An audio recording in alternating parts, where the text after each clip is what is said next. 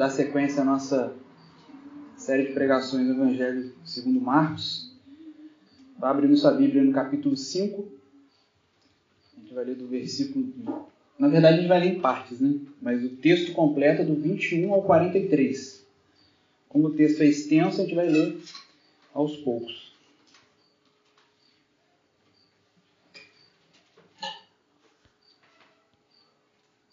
Marcos capítulo 5.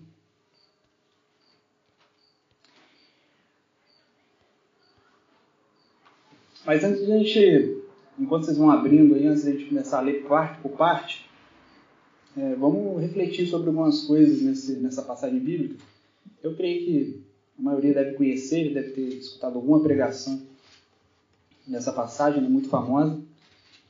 E a gente vai perceber ao longo da, da leitura dessa, dessa passagem, que engloba aí a, o pedido de Jairo, né? Jairo pedindo a cura da, da, filha dele, depois entra a mulher que padecia de uma hemorragia, de um fluxo de sangue, dependendo da tradução que você estiver usando, e no fim, Jesus indo com Jairo e, enfim, ressuscitando a, a garota, a menina.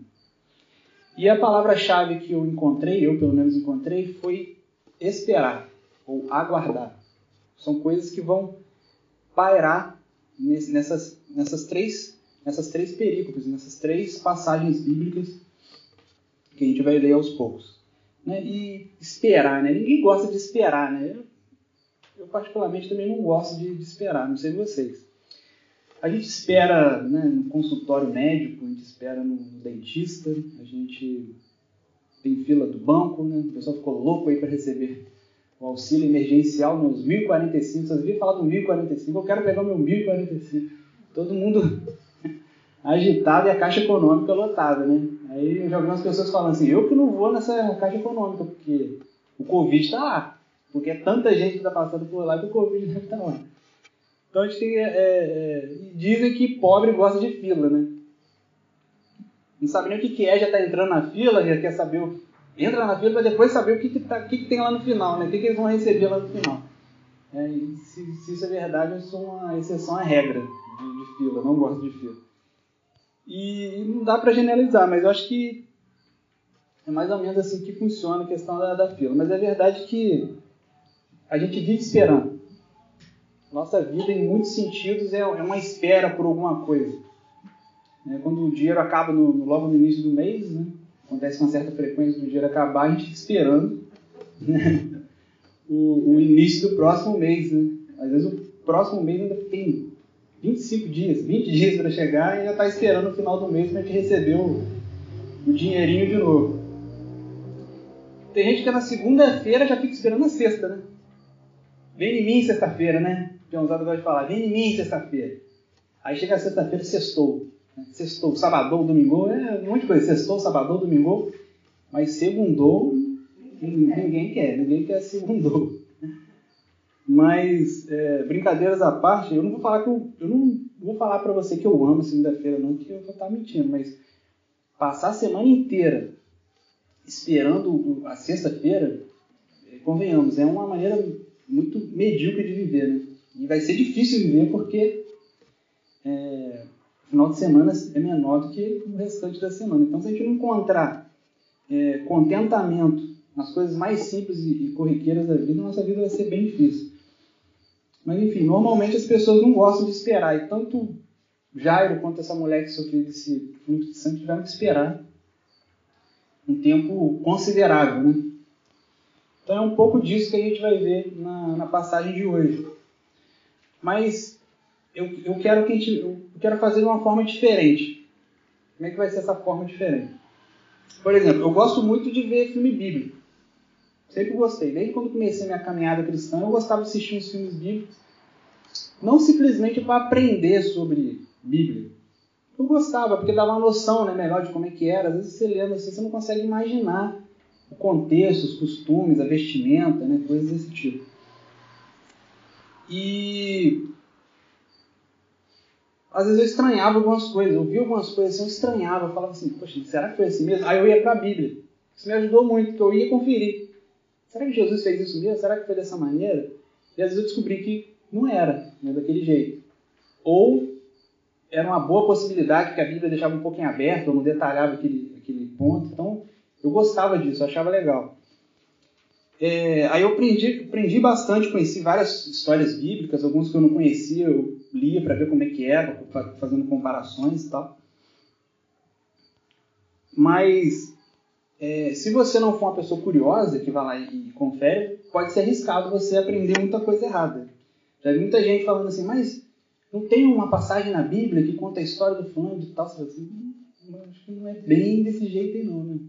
Por quê? A pessoa misturou, ou a pessoa não leu a Bíblia para saber como é que era, ou ela misturou. Ela leu uma coisa, viu outra coisa, então ela não sabe mais e, e ficou lá com a, com a versão macedão da, da Bíblia, né? O Edir Macedo lá com as, as novelas dele. Então, muita coisa dá para você aproveitar. Muita coisa dá para você aproveitar. Assim, puxa, não foi desse jeito, mas porque a Bíblia não é, ela não é exaustiva no sentido de contar uma história ela conta a história de Jairo chegando, mas o que aconteceu antes? Essa mulher do 20 anos, o que aconteceu nesses 12 anos? Fica aberto, a gente pode imaginar algumas coisas, é mais ou menos isso que eu, que eu pretendo fazer aqui hoje. Alguns irmãos já assistiram a série The Chosen, né?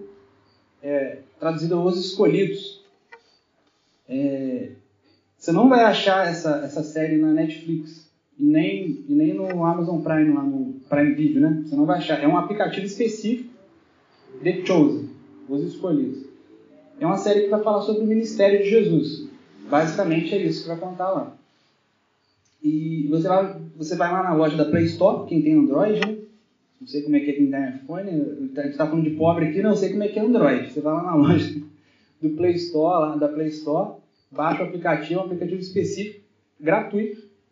Você não paga nada para assistir, porque é, abrindo um parênteses, foi uma, foi uma iniciativa muito interessante que é, foi um, um, trabalho feito por financiamento coletivo. Como é que é isso? A, eu só fiquei sabendo depois que a série já estava pronta. Mas quando você vai assistir, vai aparecer um negócio lá assim, se você, já, se você quer fazer uma contribuição para a próxima temporada. Você dá o valor que você quiser, eles juntam esse dinheiro e fazem a série. Mas também se você não quiser dar nada, não puder dar nada, assista, você vai ser edificado, vai ser ótimo e eles fazem esse trabalho de pegar essas, essas lacunas que tem na Bíblia, coisa que a Bíblia não trata, e dar um tratamento para aquilo, interligar os personagens. Pô, os caras são gênios. Eu, eu gostei demais, meu. Eu sou muito chato com esse negócio. Não, acho que não foi assim, não. Pô, mas os caras fizeram um trabalho primoroso. Então, é, dá uma conferida lá que eu acho que você vai gostar. E o que, que é interessante? A gente usa a nossa imaginação, a gente começa a ver igual tem a história. Nicodemos. Nicodemos, ele, para mim, ele rouba, rouba a cena. A maneira como Nicodemos. As, as pregações que você vê sobre Nicodemos tratam muito o lado negativo dele. Nessa série ela mostrou um outro lado dele bem interessante também. Não vou ficar contando muita coisa aqui não, mas. É, mas é mais ou menos isso que a gente vai fazer aqui hoje. A gente vai escrever um, um roteiro. Quem sabe os caras da The não fica sabendo. Não sei se tem como de ficar sabendo, não. E lá no, no Spotify, lá eu vi, olha, esse rapaz teve uma ideia legal aqui, vou fazer um episódio. Mas, bom. É, vamos lá, vamos tentar é, fazer essa, montar essa, montar esse roteiro. Vamos falar de Jairo aqui. No Evangelho de Lucas, a gente já fica sabendo que Jairo tinha essa, essa menina que ele está pedindo para ser curar da doença é uma filha única. Só tem essa filha. Não conta aqui em Marcos, não conta, mas em Lucas a gente fica sabendo que era a filha única dele. Então é bem provável que a esposa, que a esposa de Jairo fosse tivesse dificuldade para engravidar, né? Ou até fosse estéril e com um milagre ela engravidou. É né? bem possível isso. Né? Da mesma forma como aconteceu com Sara, né? que gerou Isaac, através de é, é, Sara e Abraão geraram Isaac. Raquel, esposa de Jacó, também, que gerou José, e, e no parto de Benjamim ela morreu. Também tinha um problema para engravidar. E Ana, mãe de Samuel, né, também conseguiu engravidar, não conseguiu engravidar, e ela buscou a Deus e tudo mais, e lá no fim, ela, eu acho que ela, deve ter, ela teve até mais filhos depois. Então, eu vou, vou pegar esse gancho aqui na Ana, eu vou chamar essa esposa de Jairo de Ana. A Bíblia não fala o nome dela, vamos chamar ela de Ana. Ana, Jairo e Ana. Então, vamos ver um pouquinho da história dele. Ou melhor, outro detalhe. Já era um chefe ou dirigente na, da sinagoga, ele era um homem muito importante, tanto do ponto de vista religioso quanto social. Provavelmente era um homem rico e também vinha de uma família rica. Vamos considerar que, que seja isso. Então vamos ver um pouco dessa história. Chegou o tão grande e esperado dia. Os jovens e piedosos Jairo e Ana finalmente se casam. Assim como em toda festa judaica, os festejos não duravam menos do que sete dias. As bodas de Caná provam isso, que as festas eram extensas. Muita comida, vinho da melhor qualidade, música de excelente qualidade também, o livro de cânticos dos cânticos sendo cantado a plenos pulmões, muita dança, muita alegria. Se existisse convite de casamento naquela época, e como uma família numerosa, eles entendiam que era sinal de, da bênção de Deus ter uma família numerosa com muitos filhos, ia estar escrito assim no convite de casamento, Salmo 127. Herança do Senhor são os filhos, o fruto do ventre, seu galardão. Como flechas na mão do guerreiro, assim são os filhos da mocidade. Feliz o homem que enche deles a sua aljava. Mas os filhos simplesmente não vinham. Estavam nessa expectativa, mas a Ana não engravidava. Os anos se passavam e nada, o ventre de Ana não gerava. Até que finalmente, depois de longos e angustiantes anos de espera, Ana engravida. Foi uma alegria muito grande. Toda a família se reuniu para festejar. E como Ana não engravidou mais depois disso, Jairo mudou suas expectativas. Ele tinha essa expectativa de ter muitos filhos. Ele passou do Salmo 127 para Provérbios 17, 6. Coroa dos velhos são os filhos dos filhos, ou seja, os netos. Né? Honroso é para um velho ter muitos e muitos netos. E já que Jairo não teve muitos, agora a expectativa dele era essa, era ter bastante netos. E a filha de Jairo já estava prometida em casamento para um rapaz, filho de um casal de amigos queridos deles. Mas enquanto eles, cheios de expectativas, planejavam o casamento, que aconteceria alguns anos adiante, já discutiu sobre a ornamentação do casamento, o que, que vai fazer de ornamentação e outros detalhes. Eles comentavam de como seriam os banquetes e os serviços religiosos de sábado da, da família toda reunida, a família crescendo, no sábado eles fazendo aquele grande banquete e aquela alegria toda de família reunida. De uma forma totalmente inesperada e inexplicável, a menina foi acometida por uma doença mortal e desconhecida e caiu de cama. Agora a gente vai para a Bíblia, para o texto bíblico de hoje. Marcos 5, a gente vai ler princípio do versículo 21 ao 24. Deu um pause aqui na, na, na história que não tem na Bíblia, né? Que eu imaginei aqui, agora a gente vai para a Bíblia. Diz assim a partir do versículo 21. Tendo Jesus voltado de barco para o outro lado, reuniu-se em volta dele uma grande multidão e ele estava junto do mar. Então chegou um dos chefes da sinagoga chamado Jairo e, vendo-o, prostrou-se aos, aos pés de Jesus e lhe disse com insistência: Minha filhinha está morrendo. Venha impor as mãos sobre ela para que seja salva e viva. Jesus foi com ele. Uma grande multidão seguia Jesus apertando de todos os lados. E a gente vai ver mais para frente que a filha de Jairo era, no versículo 42, a gente vai ver que ela era uma menina que tinha 12 anos. Apesar disso, apesar dela ter só 12 anos, naquele tempo os meninos se tornavam maiores de idade com 13 anos e as meninas com 12. Naquele tempo era dessa forma. Não quer dizer que eles casavam nessa idade, mas já começava a pensar nisso, o menino já começava a se organizar e tudo mais. Na tradição judaica mesmo, os homens devem se, eles se casam normalmente entre os 18 e os 20 anos. Ao longo da história, essa idade foi variando um pouco, mas era mais ou menos isso. Mas as meninas, elas se casavam perto dos 15, 15 anos. 15 anos, muitas delas já estavam casadas. Provavelmente Maria tinha 14 anos quando ela engravidou de Jesus. Mas não fica, não fica surpreso. Puxa, 14 anos, já estava casada e tal. Só que a gente tem que levar em consideração a, a expectativa de vida das pessoas. Né? Hoje a gente vive mais, então dá para casar um pouquinho mais tarde. Naquela época, vamos supor que a expectativa de vida foi 50, 60 anos. 35, 40 já, já era idoso. Eu era, eu idoso, era um senhor. Naquela época já seria um senhor com um filho de quase 20 anos. Pensou? Eu com um menino de 15 anos, moleque maior do que eu. Então a gente tem que levar em consideração essas coisas. Bom, essa foi a história de Jairo. Agora corta a cena, imagina a série. Cortou a cena, agora vamos ver a história da, né, daquele suspense agora. O que, que vai acontecer com o Jairo? Aí vai para outra cena, que é a cena da, da, mulher que, da mulher que tinha essa hemorragia. É, se essa mulher era solteira, antes da doença, ela não se casou mais. Não tinha como ela casar. Porque ela se tornava ritualmente impura. Se era casada, ela vivia uma situação bem complicada com o marido dela e com os filhos. Porque esse sangramento provavelmente ele tinha relação com um tipo de sangramento menstrual contínuo. Provavelmente esse era, muito provavelmente esse era o problema que ela tinha. Era uma menstruação que não terminava, que na verdade durou 12 anos. Imagina, 12 anos. Imagina, não só o incômodo, né, que eu imagino que as, que as mulheres devem ter, não só o desconforto, mas a fraqueza dessa perda constante de sangue. Né? Mas não era só isso. Se você ler lá Levítico 15, você vai ver como que a mulher é impedida de várias coisas durante a, menstruação. Ritualmente ela ficava impura. Ritualmente é como se dissesse assim, religiosamente ela ficava impura. Para a prática de para as práticas religiosas judaicas ela ficava impura, impedida de participar de, de, de ir na sinagoga, de ir ao templo. E em Levítico 15 você vai ver também um homem, várias coisas que tornam o homem impuro, como a poluição noturna e coisas do tipo. Eu queria ter mais tempo para explorar isso aqui, mas a gente não vai ter. Isso aqui é importante, porque muita gente fica com, mas como é que é? Então isso é preconceito contra a mulher, a mulher era desprezada, era uma sociedade patriarcal, aquele negócio todo.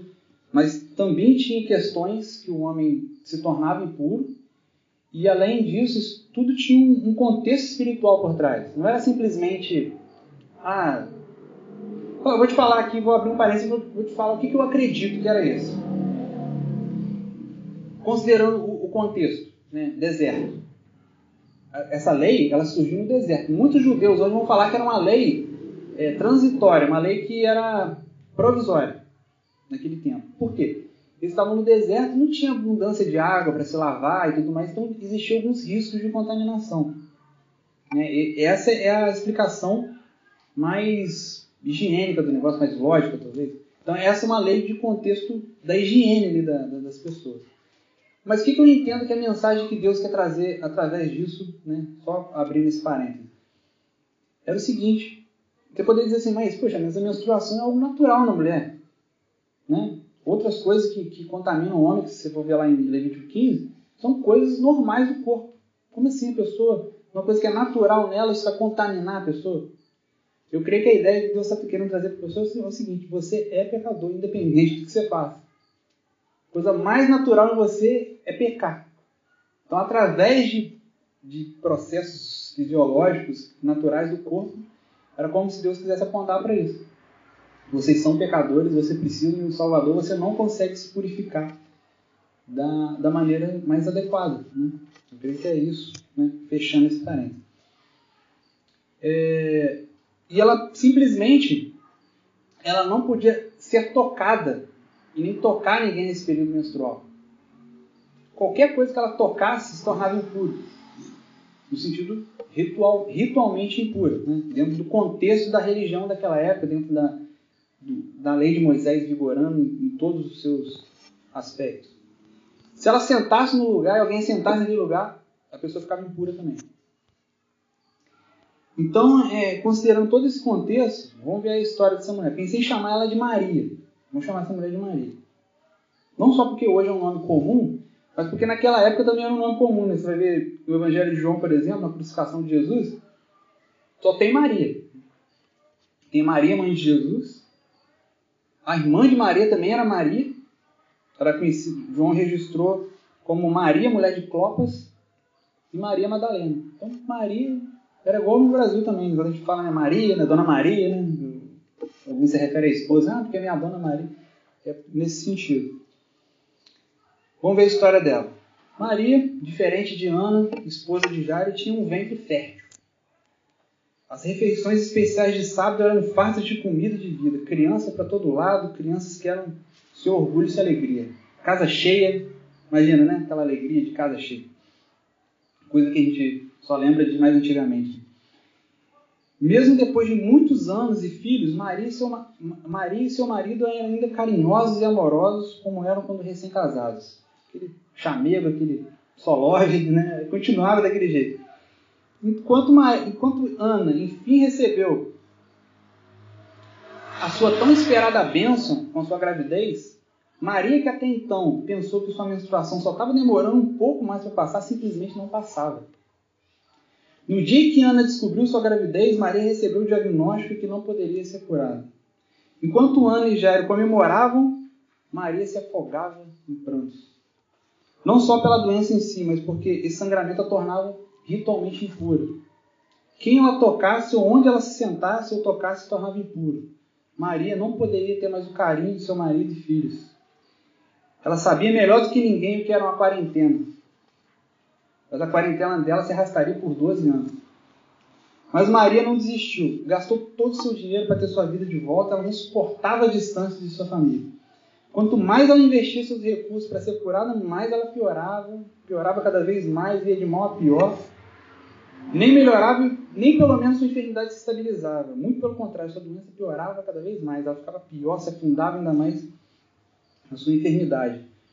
Quando suas esperanças tinham acabado, Agora vamos voltar lá para o versículo 25 de Marcos 5, a partir dele, a partir do 25 ao 34. Estava ali certa mulher que havia 12 anos vinha sofrendo de uma hemorragia. Ela havia padecido muito nas mãos de vários médicos e gastado tudo que tinha, sem contudo melhorar de saúde. Pelo contrário, piorava cada vez mais, como a gente disse aqui. Tendo ouvido a fama de Jesus, a mulher chegou por trás, no meio da multidão, e tocou na capa dele. Porque dizia: Se eu apenas tocar na roupa dele, ficarei curada. E logo a hemorragia estancou, e ela sentiu no corpo que estava curado daquele mal. Jesus, reconhecendo imediatamente que dele saíra, havia saído poder, virando-se no meio da multidão, perguntou: Quem tocou na minha roupa? Os discípulos responderam: O senhor está vendo que a multidão aberta ainda pergunta quem me tocou? Ele, porém, olhava ao redor para ver quem tinha feito aquilo. Então a mulher, amedrontada e trêmula, ciente do que lhe havia acontecido, veio prostrou-se diante de Jesus e declarou-lhe toda a verdade. Então Jesus lhe disse: Filha, a sua fé salvou você. Vá em paz e fique livre desse mal. Que pensa, né? Imagina, pensando todo esse contexto de uma mulher que tinha perdido tudo. Que, ela, que alegria né, essa mulher deve ter sentido. Uma alegria que. Né, ela ficou trêmula ali, porque né, preocupada, eu estou impura, eu vou, eu vou contaminar as pessoas, e se esse pessoal que junta e resolve me linchar, sei lá o que, que passou na cabeça dela. Além da, da alegria e da surpresa de ter, enfim, se curado. Mas, mas aí eu te pergunto, mas e Jairo, né? Ele esqueceu de Jairo, né? Você esqueceu de Jairo? Não, né? Não esqueci não, mas eu estava esquecendo dele. Esse tempo todo já estava plantado esperando, assistindo aquela cena toda. Ele deve ter falado, né? Gente, será que meu caso não era mais urgente, não? Poxa, Jesus podia ter falado? Espera um pouquinho que depois eu volto bater um papo com você. Ia lá, curava o menino, voltava, já estava 12 anos mesmo, que custa esperar mais um pouquinho, né? Minha filha está morrendo. Minha filha está morrendo, é questão de, de segundos. O pior poderia acontecer. Mas aí, o que, que acontece agora? A partir do versículo 35, agora a gente vai fechar o texto a parte de leitura bíblica. A partir do 35. Enquanto Jesus ainda falava, chegaram alguns da casa do chefe da sinagoga dizendo: A sua filha morreu. Sua filha já morreu. Por que você incomoda o mestre? Por que você ainda está incomodando o mestre? Mas Jesus, sem levar em conta tais palavras, disse ao chefe da sinagoga: Não tenha medo, apenas creia. Jesus não permitiu que ninguém o acompanhasse, a não ser Pedro e os irmãos Tiago e João. Chegando à casa do chefe da sinagoga, Jesus viu alvoroço, os que choravam e os que pranteavam muito. Ao entrar, disse: Por que vocês estão alvoroçados e chorando? A criança não está morta, mas dorme. E riam-se dele. Mas Jesus, mandando que todos saíssem, levou consigo o pai e a mãe da criança e os que vieram com ele, e entrou onde ela estava. Tomando a criança pela mão, disse: Talita cumi, que quer dizer, menina, eu digo a você, levante-se. Imediatamente a menina, que tinha 12 anos, se levantou e começou a andar. Então todos ficaram muito admirados. Mas Jesus ordenou-lhes expressamente que ninguém o soubesse e mandou que dessem de comer a menina. É, isso já aprendeu aramaico hoje, Talita Kumi. Isso é aramaico. E é daqui onde vem o nome Talita, né? Os meninos chamam Talita. Talita significa menino. Então, enfim, todos receberam aquilo que eles estavam buscando. Finalmente a gente chegou aqui. Ó. Jairo conseguiu o que ele queria.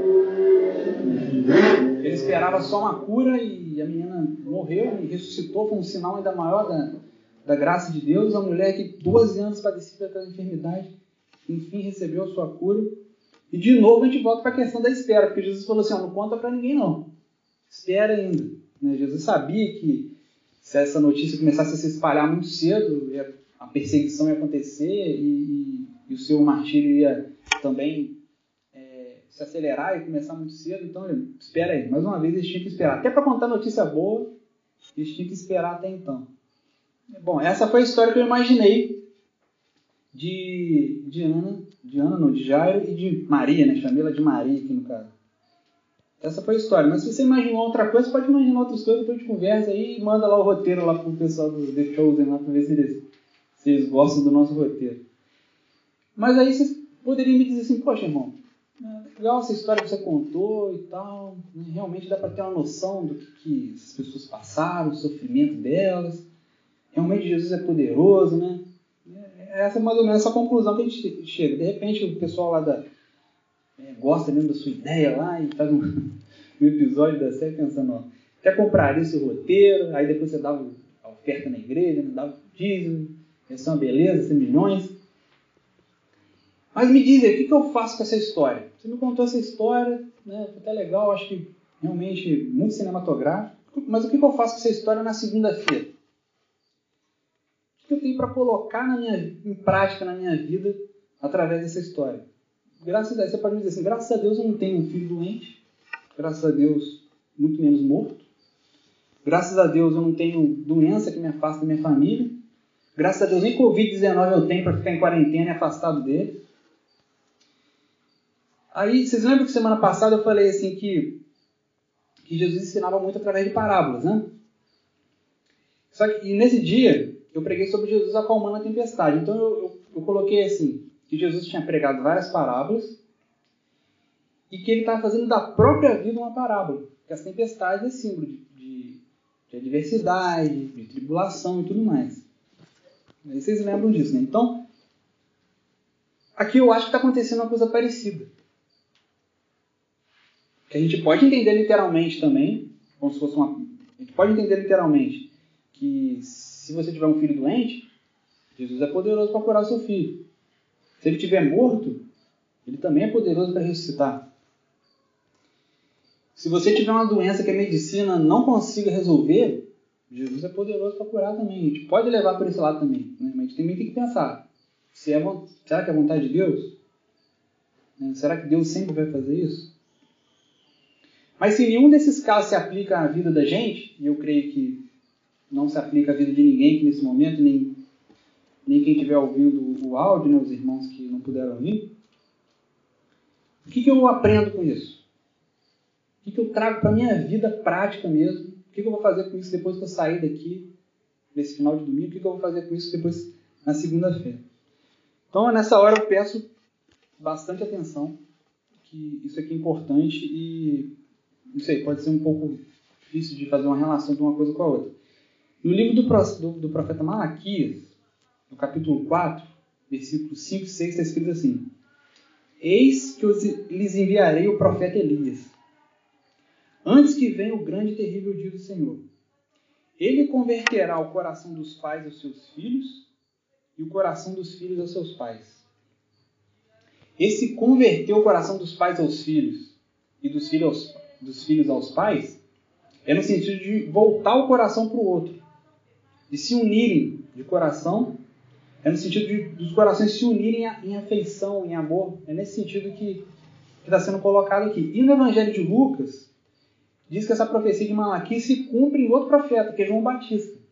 Ele aplica essa mesma profecia, porque tem essa relação de João Batista com Elias, tem uma série de semelhanças né, na maneira de se vestir, na maneira de, de, falar, de pregar e tudo mais.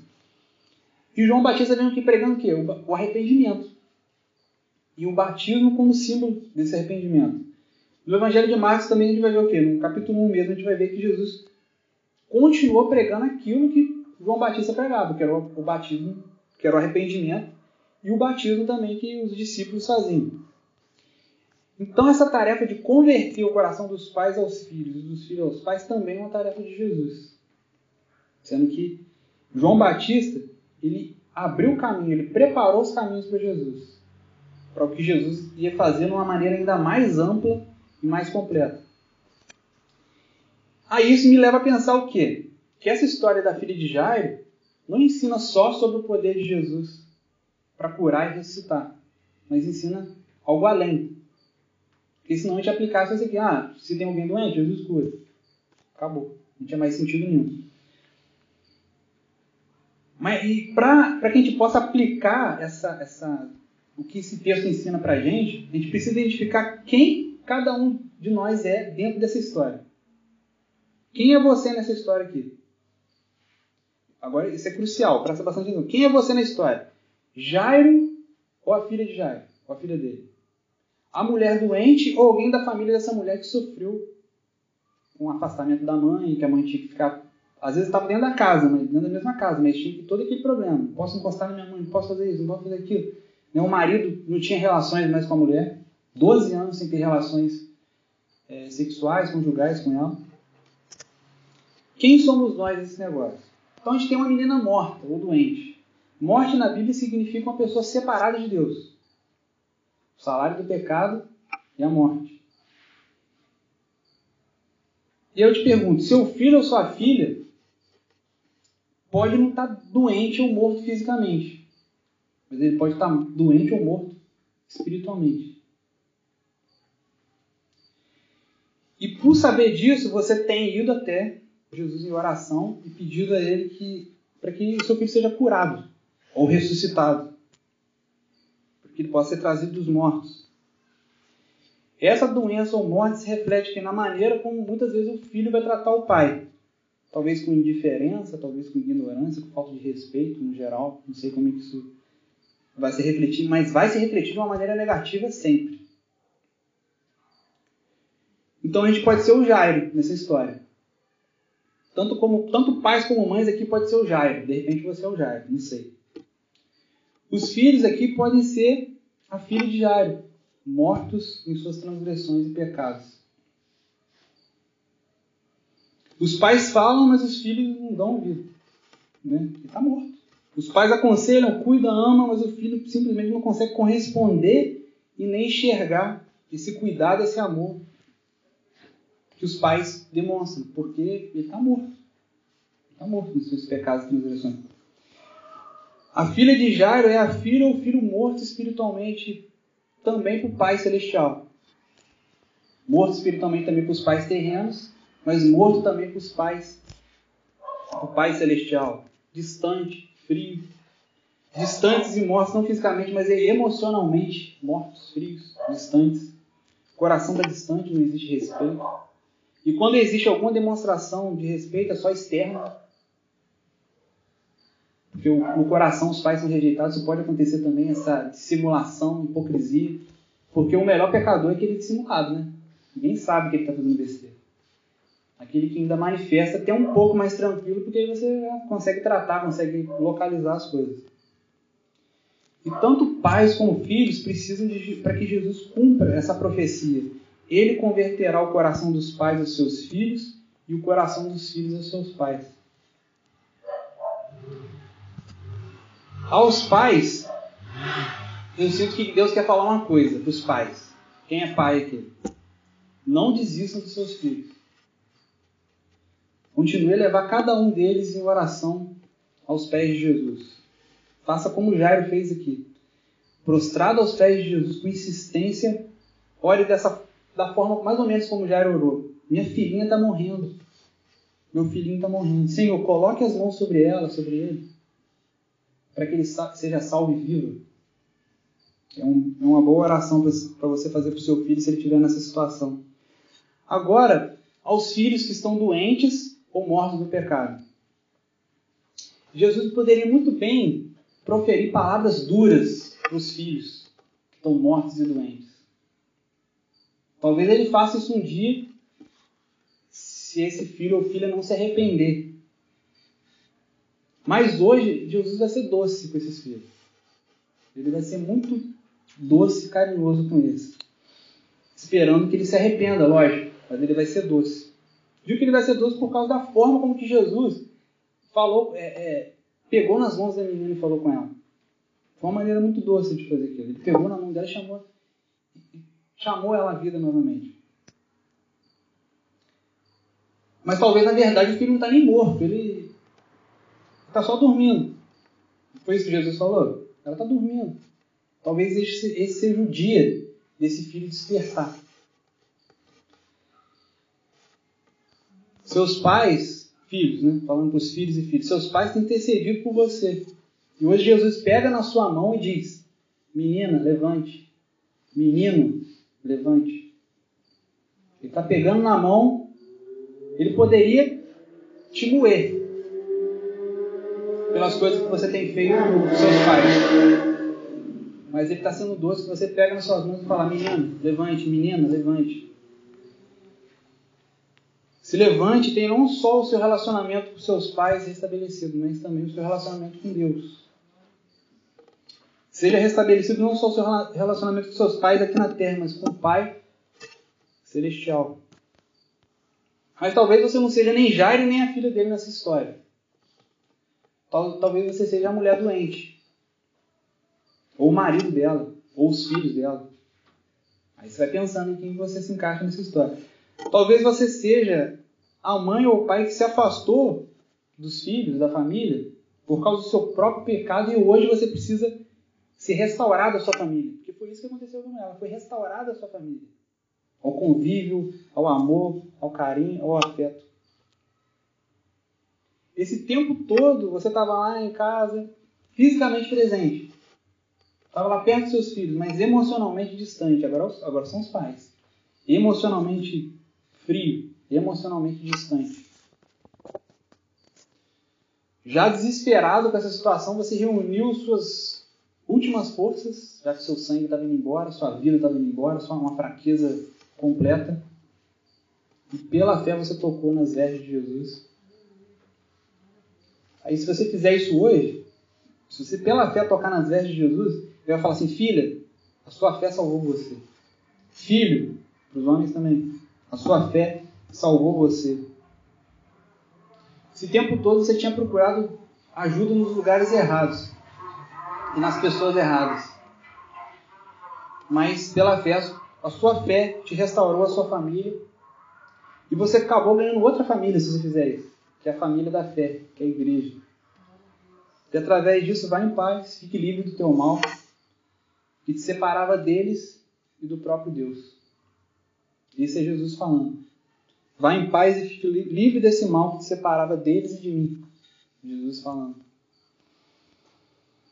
Quando Deus fizer isso na sua vida, e a minha oração é para que Ele faça,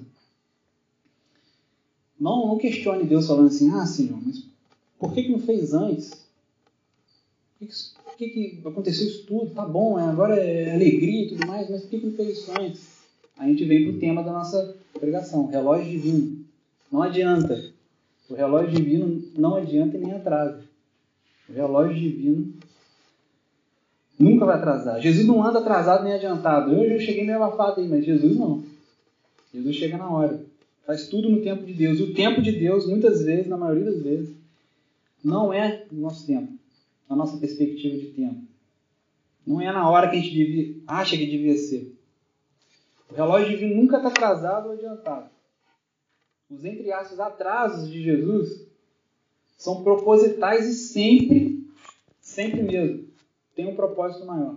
Sempre. Por mais que a gente ache que não tenha, tem. De maneira que, que coopere para o bem daqueles que o amam e também de forma que glorifique o nome de Deus. Não cabe a nós questionar. E sim aprender nesse intervalo que, que, que é a adversidade e a bênção recebida. A gente fica pensando só lá na. Não está falando de, esperar, a gente fica esperando o, final, o salário no final do mês. Mas o que, que eu faço nesse meio tempo? A pessoa começa segunda-feira e está pensando na sexta. O que, que eu faço nesse meio? A gente tem que aprender também, quando a gente estiver nessas adversidades da vida, aguardando o agir de Deus, aguardando o, o, ou Jesus te tocar, ou você ter a oportunidade de tocar nele, você tem que aprender o que a gente faz nesse intervalo. Não cabe a nós questionar. E não adianta. O relógio divino não adianta. Nem atrasa. Deus faz as coisas na hora certa e minha oração é para que seja você Jairo, seja você a filha de Jairo, seja você a mulher do fluxo de sangue, seja você o marido dessa mulher ou as crianças, filhos dela, você enxergue o que, que tem acontecido, quais são as falhas, essa distância emocional espiritual que existe, porque isso vai apontar para um problema vertical, vamos dizer assim. Problemas horizontais, ser humano para ser humano, indicam problemas verticais. Né? E é impossível amar a Deus se a gente não amar o nosso próximo.